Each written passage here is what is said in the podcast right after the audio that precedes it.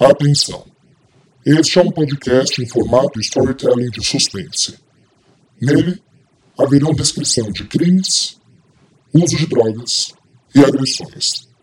Portanto, não é recomendado para menores de 13 anos.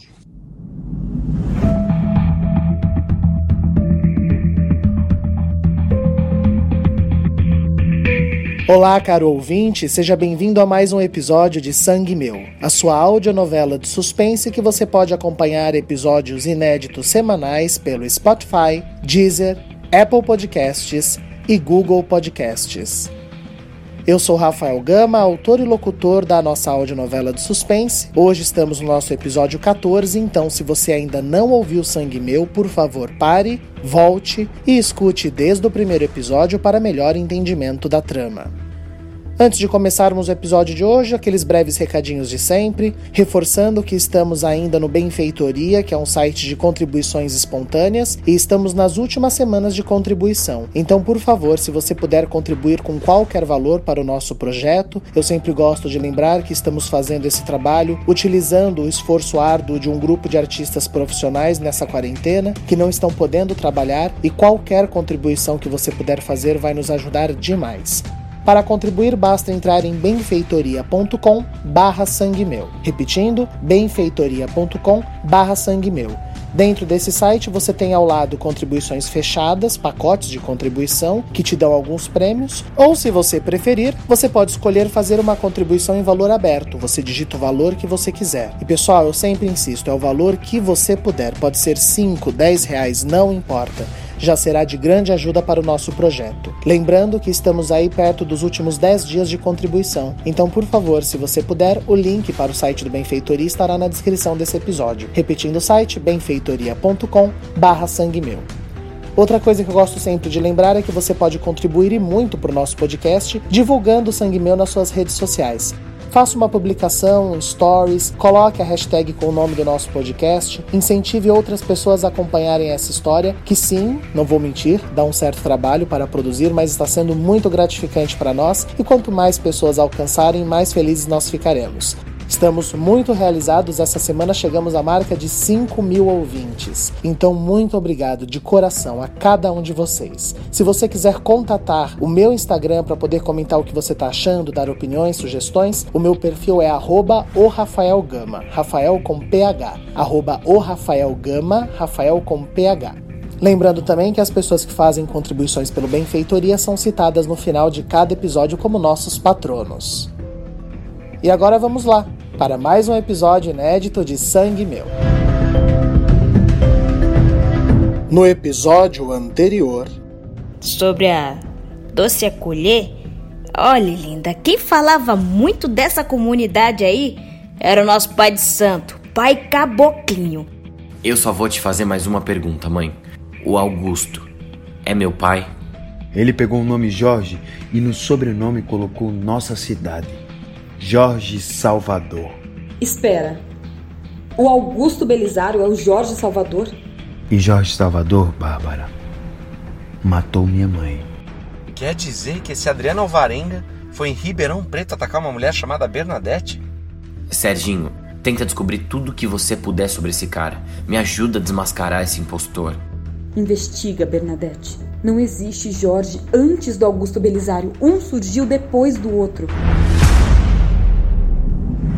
Sangue Meu, Episódio 14 A Cássia e a Caixa Fúnebre.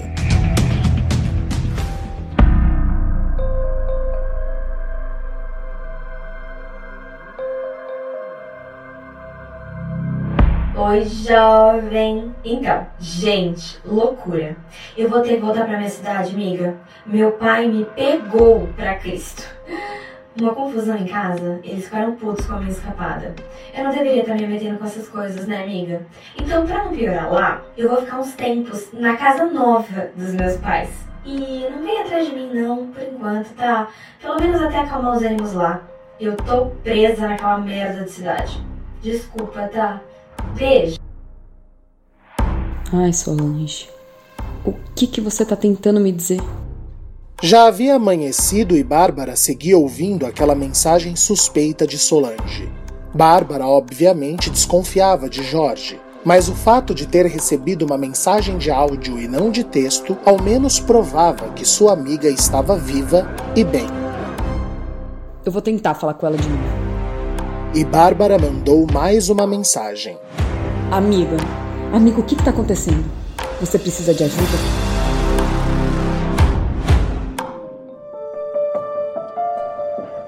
Na unidade Doce Acolher de São Paulo, uma equipe de pedreiros começava a derrubar paredes conforme o projeto de ampliação de Eduardo, que caminhava satisfeito pelos seus contratados.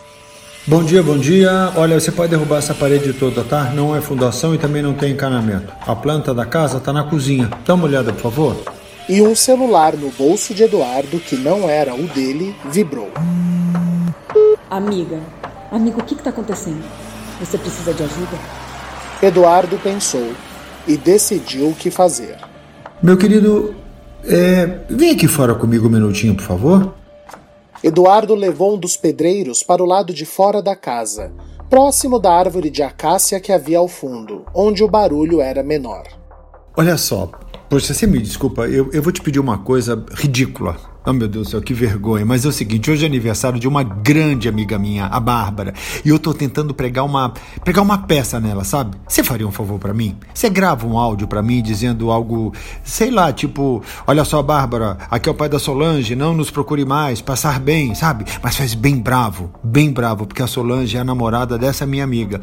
E ela, com certeza, ela vai ficar doida pra ouvir. Se desculpa te pedir isso.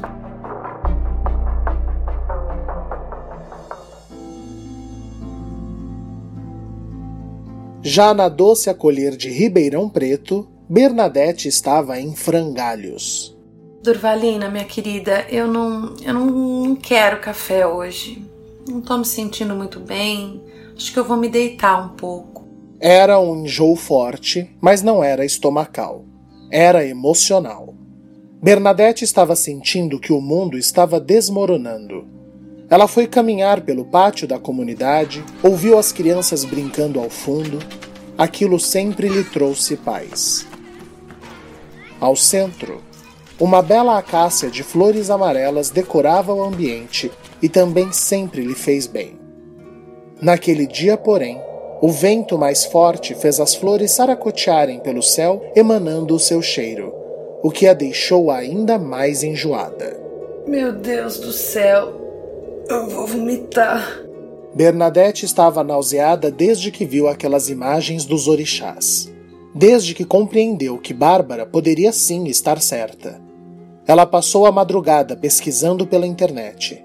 E, de fato, antes do acidente que matou Augusto Belisário, nada se encontra sobre Jorge. Quem pode saber a verdade? Esse cheiro de acácias e Bernadette correu para o banheiro desnorteada.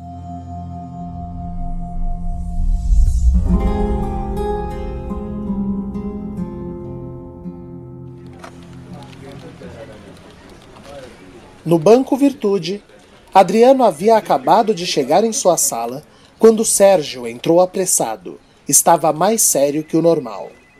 Adriano. E aí, Serginho, novidades? Olha, eu estou fazendo a pesquisa que você me pediu, mas eu preciso ir um pouco mais longe nisso. Primeiro, tem uma coisa que eu descobri e acabei não te contando na época porque eu achei que não era tão importante. O que, Serginho?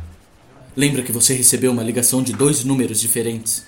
Um era do Durval e o outro era de um padre chamado Olavo Belisário. Belisário? É. Ele pode ser parente do Augusto. Eu vou ligar para ele então. Ele morreu, Adriano. Que? Aquele dia que a gente foi atrás do celular do Durval. Lembra que tinha um monte de padres e freiras na lanchonete? Lembro. Era o velório dele. E por que você não me contou? A Karina pediu para eu não contar, porque daí podia deixar você mais confuso. A Karina pediu para eu não contar, porque daí podia deixar você mais confuso. A Karina pediu para eu não contar, porque daí podia deixar você mais confuso. Adriano sentiu ferver dentro de si o mesmo ódio que sentira naquela ocasião com Bernadette. Ali, na sua sala de vidro, ele avançou em Sérgio e o ergueu pelo pescoço. Adriano. Escuta aqui, Serginho, eu não sou criança. Se eu souber que você ou a Karina estão escondendo mais coisas de mim, eu não respondo pelos meus atos, você entendeu? Meu pescoço. Entendeu? E Sérgio só conseguiu confirmar com a cabeça. Adriano liberou e se afastou dele. Me desculpa. Me desculpe, eu. Eu não sei o que deu em mim.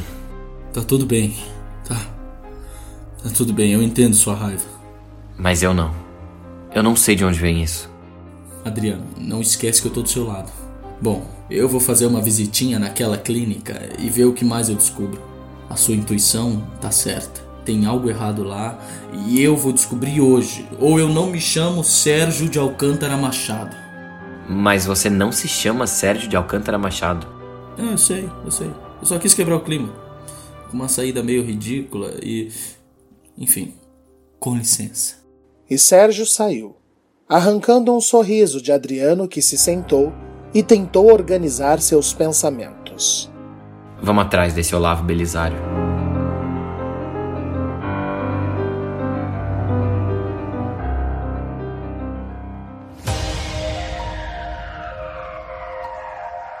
No parque do Ibirapuera, Karina decidiu fazer uma corrida matinal antes de ir para o banco. Fones de ouvido no máximo, silenciando o mundo ao redor, um sentimento de paz invadindo o seu coração. Adriano havia a beijado e acreditado nela. Bárbara havia lhe mandado uma mensagem dizendo que havia falado com Adriano e que ele havia dado sinais de seu vício, o que garantiria o afastamento desta. E Clarice, de acordo com Júnior, estava mais catatônica do que nunca.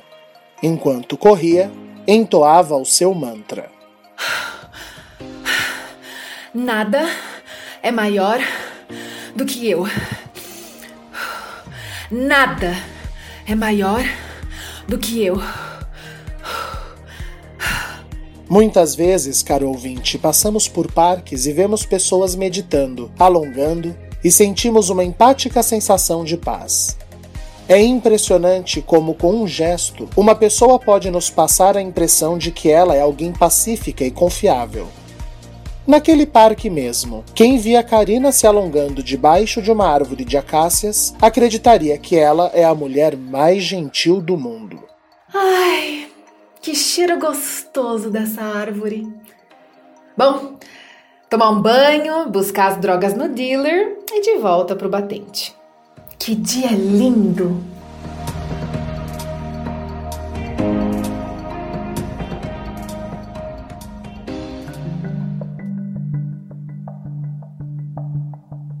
Alô? Oi, por favor, o doutor Alberto Pujol? Após melhorar os ânimos e se controlar, Bernadette decidiu que a melhor pessoa para ela chegar em alguma informação era o advogado de Jorge, o Dr. Alberto Pujol. Ele controlava a vida burocrática de Jorge fazia anos, e certamente, se algo de irregular existisse, ele saberia. E Bernadette tinha o seu jeitinho de falar o que precisava de uma maneira que não parecesse maliciosa. Aqui é a Bernadette da comunidade Doce Acolher. Desculpa, como assim morto? Meu Deus do céu! Como isso aconteceu? Se enforcou numa trança de tecido. Eu. Eu sinto muito. Que Deus os conforte. Eu ligo depois para falarmos então da pasta do Jorge com vocês. Mais uma vez, eu sinto muito, viu? Obrigada. E mais uma vez, o cheiro das acácias. Mas dessa vez, não a enjoou. A deu um arrepio. Enforcado numa trança.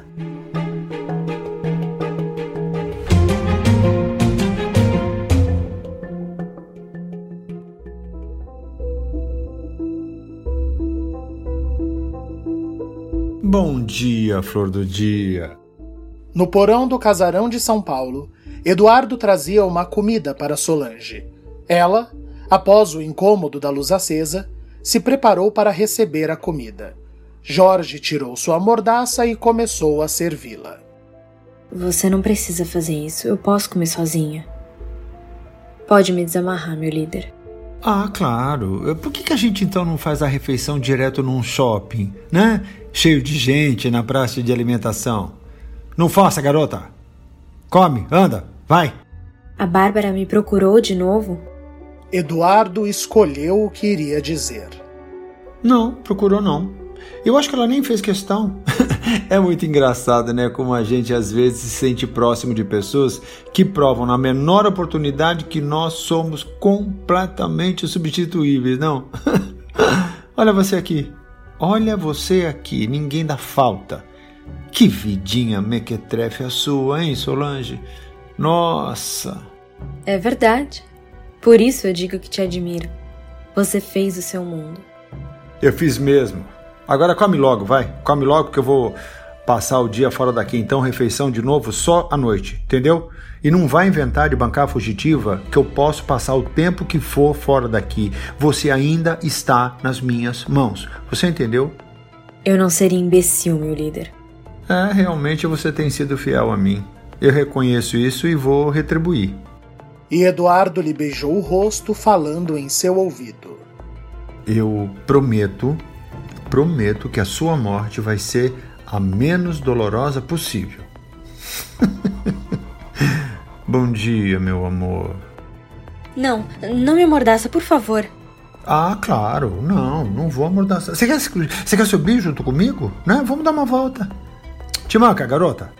E amarrando de uma forma que Solange sequer conseguiria se pôr sentada, Eduardo a fechou entre sacos de cimento e saiu. Ele precisava enfrentar algumas horas de estrada. Algumas longas horas.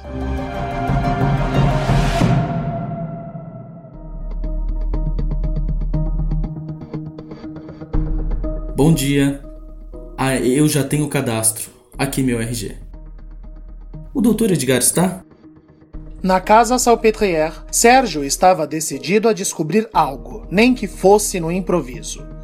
A verdade é que Sérgio havia passado algumas horas pesquisando sobre o local. Descobriu, depois de muitas buscas, que a casa era administrada pela mãe de Edgar, Guilhermina Mendonça, médica psiquiatra que se casou com o magnata Edgar Mendonça, pai de Júnior. O velho Edgar casou-se com outra mulher e foi embora do Brasil. E Júnior se formou na profissão de sua mãe.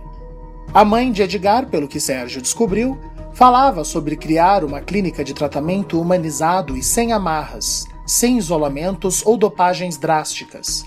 O que era estranho. Sérgio também descobriu que a doutora Guilhermina havia sido afastada pela junta médica da casa por transtornos que a impossibilitavam de continuar chefiando o local, mas nada muito específico. Desde então, o local era comandado por Júnior. Porém, o que Sérgio ficou mais incomodado em descobrir foram fotos em redes sociais antigas de Júnior com Karina, em festas, eles visivelmente mais jovens, o que fez Sérgio desconfiar da relação entre os dois. A recepcionista informou naquele dia que Júnior não estava, o que seria uma ótima saída para Sérgio. Eu sou funcionário da Karina e ela me pediu para trazer flores para a paciente que ela sempre visita.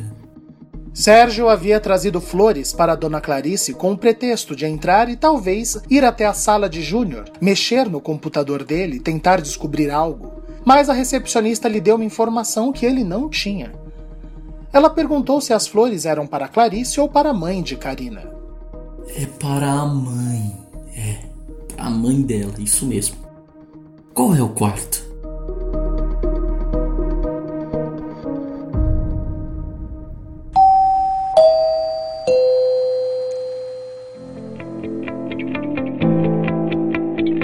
Oi, pessoal, aqui quem fala é a Ellen Kazan, eu interpreto a Bárbara de Sangue Meu. Quer que a sua empresa apareça aqui como apoiadora do nosso podcast?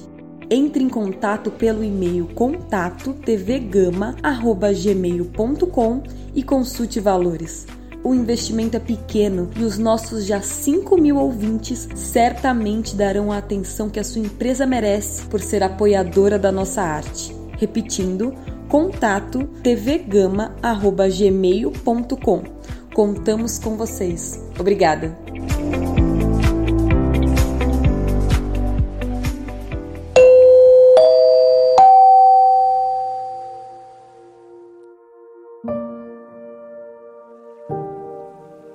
Aproveitando o dia para organizar seus pensamentos, Bárbara se sentou numa das pedras da Praia do Farol em Salvador com seu maiô, canga e chapéu.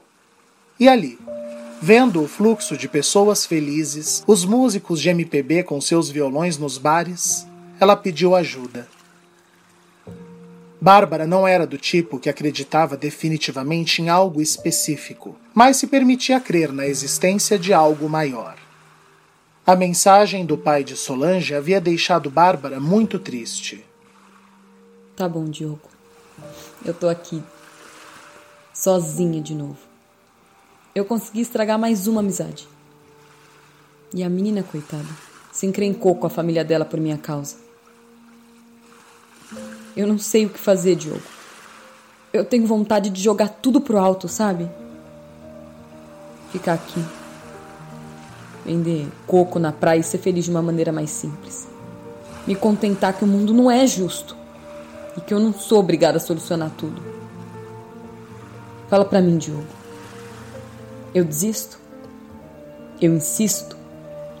Essa desconfiança minha, ela tem algum motivo?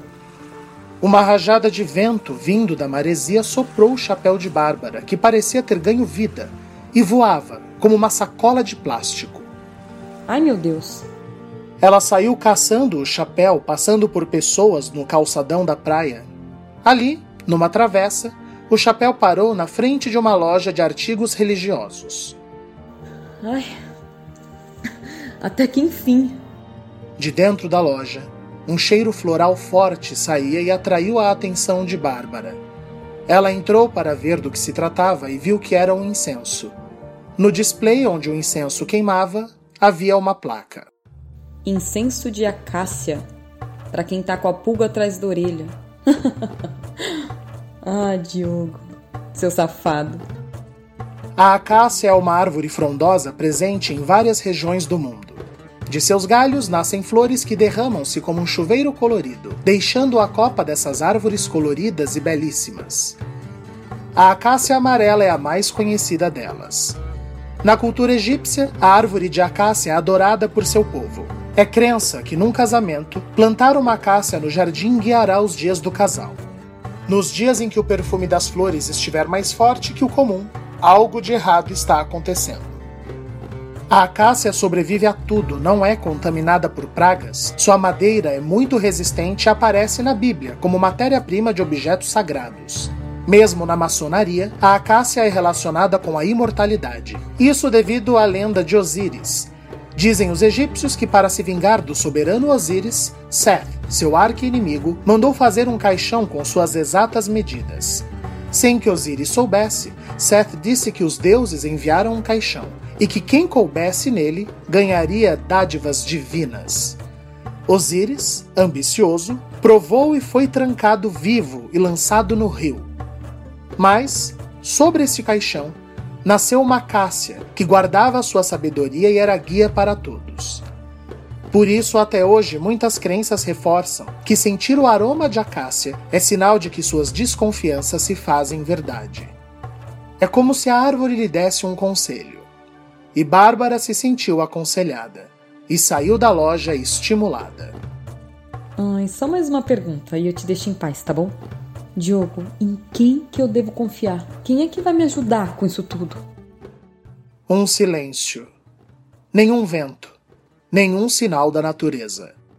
Ai, é claro, né, Bárbara? O que, que você esperava? Que os céus gritassem um nome. E ao fundo, uma mãe desesperada com seu espivitado filho gritou a plenos pulmões. Adriano, sai a da água! Claro, caro ouvinte poderia ser uma estúpida coincidência. Mas lembrem-se que Bárbara. Eu não acredito em coincidências.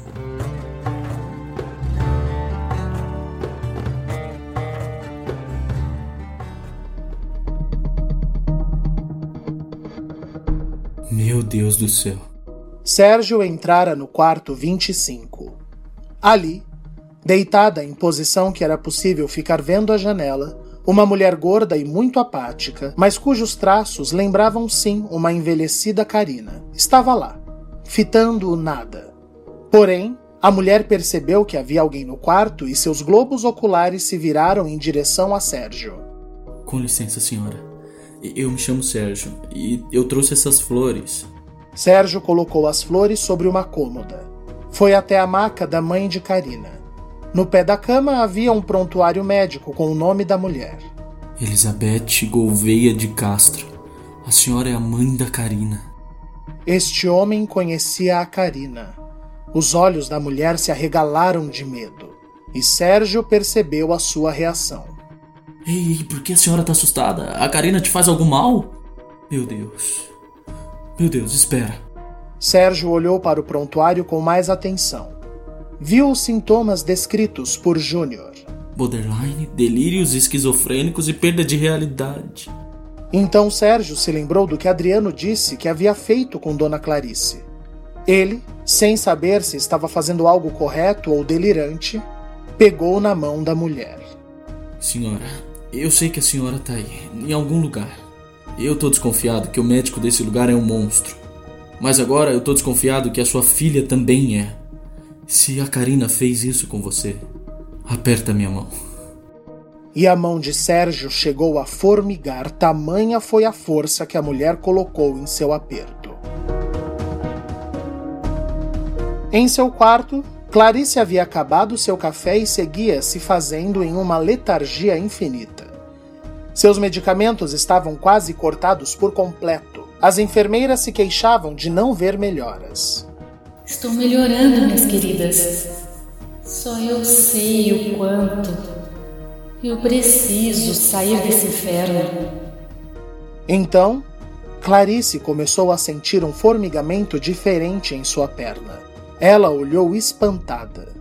Meu Deus do céu, Nossa Senhora, será possível? Estou recuperando meus movimentos, meu Deus. Calma. Calma, Clarice. Se concentra. Agora, tira a perna de cima da cama. E lentamente, sua perna foi indo para fora do colchão e um calor de fluxo sanguíneo lhe subiu às coxas. Eu tô melhorando. Eu tô. Mas Clarice foi interrompida por uma entrada brusca de Sérgio. Tão brusca que ela nem teve tempo de tentar voltar com a perna para o colchão. Sérgio entrou e foi direto no prontuário de Clarice. Licença, dona Clarice. Desculpa o susto, viu? Ah, espera. Ah, aqui achei borderline, delírios esquizofrênicos, perda de realidade. A mesma coisa, é a mesma coisa. Dona Clarice, eu saquei tudo. Foi a Karina quem fez isso com a senhora. Olha, eu ainda não faço ideia de como, mas eu vou provar que foi ela e vou acabar com tudo isso. Tá? Tchau. Boa semana. E Sérgio saiu obstinado para a alegria de Clarice. Vai, meu filho. Vai e pega aquela filha da puta.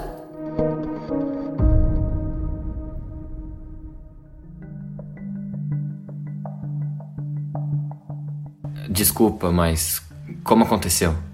Em seu escritório, Adriano conseguiu o telefone da igreja onde o padre Olavo Belisário trabalhava. Uma das funcionárias confirmou o falecimento do padre e Adriano queria mais informações. Espera, a senhora tem certeza? Ele se enforcou numa trança de tecidos? Poxa, eu sinto muito. Ele tinha algum parente? Não? Tudo bem, eu que agradeço. Adriano desligou e tomou nota. Eu preciso ver nos arquivos da polícia quem mais está relacionado com Augusto Belisário. A Bárbara deve saber. Então ele pegou o celular para ligar para a Bárbara, mas foi interrompido com a entrada de alguns policiais, seguidos de um homem musculoso e mal encarado. Adriano Alvarenga? Sim. Adriano, eu sou o delegado Tavares. A gente recebeu uma denúncia da comarca de Ribeirão Preto. E você vem comigo, porque o senhor tá preso. Preso? P preso por quê? Violência contra a mulher e posse de objeto pertencente à vítima de um homicídio. O senhor tá ou não com o celular de Durval Andrade? Adriano já tinha se esquecido disso. Bernadette. E o safado lembra o nome da vítima. Vamos, Senhor delegado, olha só, por favor. Tá tudo ligado aos casos das tranças. Eu só tava. Calado. Tavares estava lívido. Então o rapaz ainda estava remexendo nesse maldito caso. E se eu fosse você, eu ia atrás de um advogado, viu, rapaz? Agora vamos. E Adriano se viu levado por policiais, na frente de todo o seu setor, que assistia ao show embasbacado.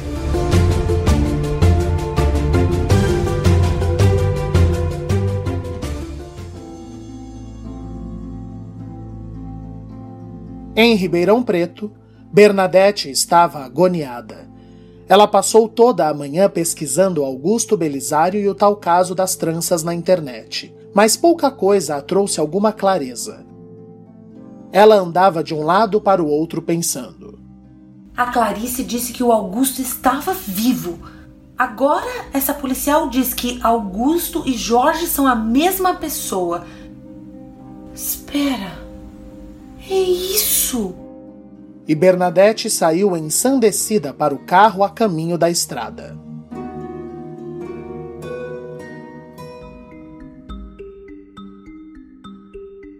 No Banco Virtude, Karina finalmente chegava em seu trabalho, plena e relaxada.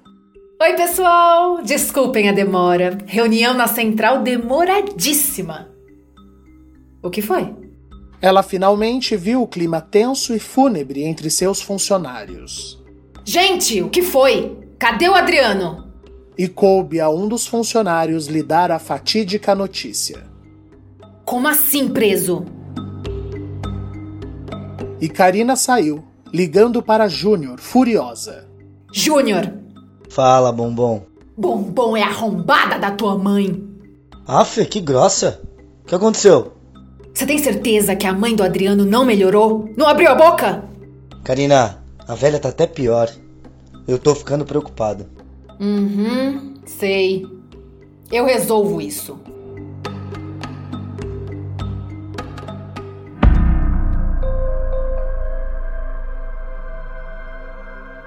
Senhor delegado, só me deixe explicar. Olha só, é Adriano, certo? Quem vai explicar sou eu. Fica quieto e espera um advogado aparecer. Senão daqui a pouco você vai falar o que não deve ou pior, vem acusar a gente de agressão, essas coisas. Essa conversa, meu jovem, eu só faço com testemunha. Agora, se eu fosse você, eu inventaria uma bela desculpa para ter batido numa mulher num surto de raiva depois de contar para ela que você estava fuçando no celular de um caminhoneiro assassinado na estrada. Mas sério, pensa bem, porque eu não vejo você saindo dessa fácil não. No banco Virtude, era a vez de Sérgio chegar esbaforido no setor de Adriano. Cadê o Adriano? A Karina já chegou. E foi a vez dele receber a notícia. Preso?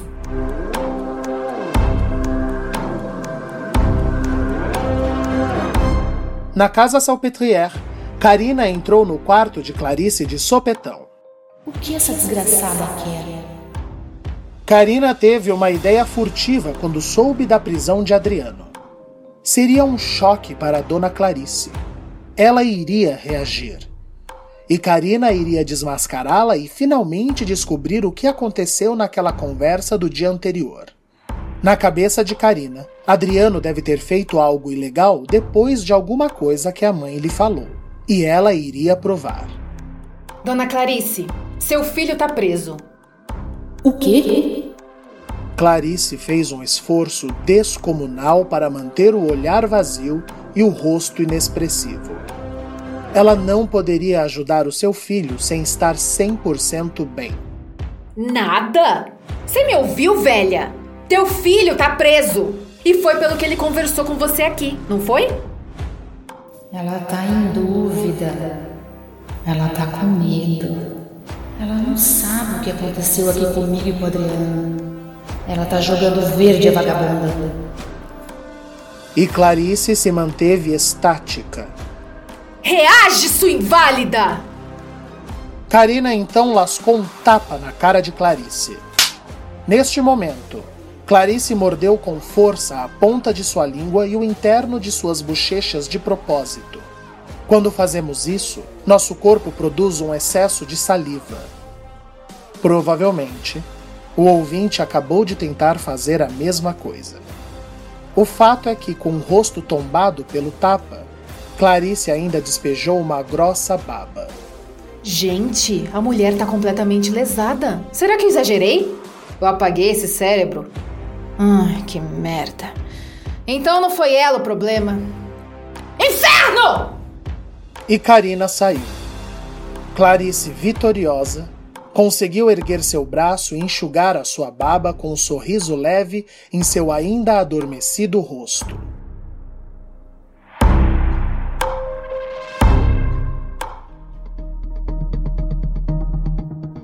Boa tarde.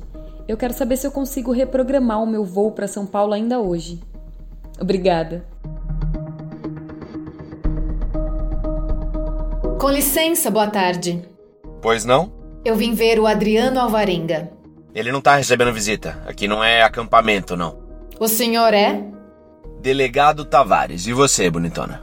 Karina Gouveia de Castro. Eu sou advogada dele. Quais as acusações? De fato, o diploma de Karina era na área de direito, o que a possibilitava acessar seus, digamos, clientes. Karina? Adriano, fica calmo. Eles têm um boletim de ocorrência, mas isso não é suficiente para uma prisão. A gente precisa explicar esse lance do celular, mas você vai sair daqui facinho. E vem cá. Você não bateu nessa Bernadette, né? Bati. Adriano! Eu sei, eu perdi a cabeça. Tá, olha só, não fala nada. Me dá 10 minutos. Faz muito tempo que eu não faço isso e nem é minha especialidade. Eu preciso ligar para uns amigos, mas fica tranquilo. Obrigado, Karina.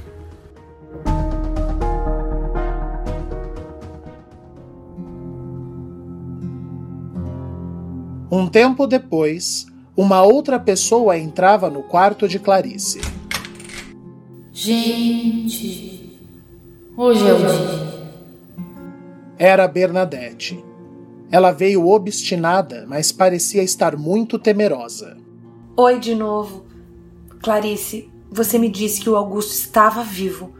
Eu só preciso saber de uma coisa, e eu preciso saber disso com todas as forças do mundo. Bernadette pegou o seu celular e mostrou uma foto de Jorge. Esse é o Augusto Belisário? E Clarice confirmou com a cabeça. Bernadette começou a chorar. Ai, meu Deus! Me perdoa, Clarice! Eu não tinha como saber. Meu Deus! Nesse momento, o celular de Bernadette tocou. Licença. Alô? Como assim? Pegaram o Adriano Alvarenga? Qual delegacia? Espera. O meu filho tá preso? Tá bom, obrigada. Olha só, Clarice, eu fiz uma burrada, mas eu vou ajudar o seu filho, pode confiar. E Bernadette saiu, deixando Clarice extremamente confusa.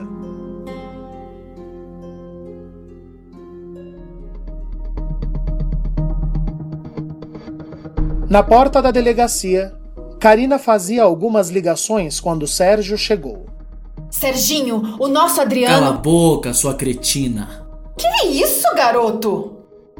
Elizabeth Gouveia de Castro. Conhece, Karina? Como você sabe o nome da minha mãe? Borderline, esquizofrenia, delírios. Eu liguei tudo, sua vaca. Você drogou a mãe do Adriano. Igual você vem drogando a sua mãe por anos naquela espelunca que você chama de clínica. Você é parceirinha do médico. Eu achei fotos de vocês dois juntos, sua biscate sem vergonha. Eu vim aqui ajudar o Adriano. Mas se prepara que na sequência quem vai sair presa é você. Cadela ordinária. Enquanto Sérgio falava, Karina instintivamente colocou a mão em sua bolsa. Num reflexo, ela retirou a seringa e ali, na frente da delegacia, fingindo abraçar Serginho com amor, ela o injetou pelo pescoço sua mistura alucinógena. Ai, Serginho, eu tô tão abalada, o nosso menino. Enquanto ela falava isso alto o suficiente para possíveis testemunhas, ela sussurrou no ouvido do rapaz. O peixe morre pela boca, retardado. e então voltou a falar alto para fechar o seu circo. Ai, me leva pro meu carro, amigo. Eu tô muito abalada. E abraçada com Sérgio, mas na verdade carregando ele, que estava em choque, já dormente, Karina o levou para seu carro. No caminho cruzou com Bernadette, que adentrava a delegacia. Oi, eu soube que vocês pegaram o homem que me assediou. Eu quero retirar a queixa. Como é que é?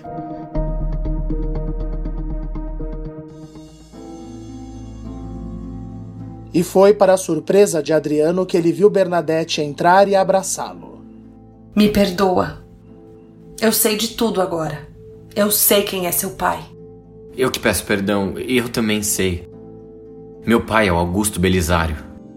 E ele hoje se chama Jorge Salvador. O quê?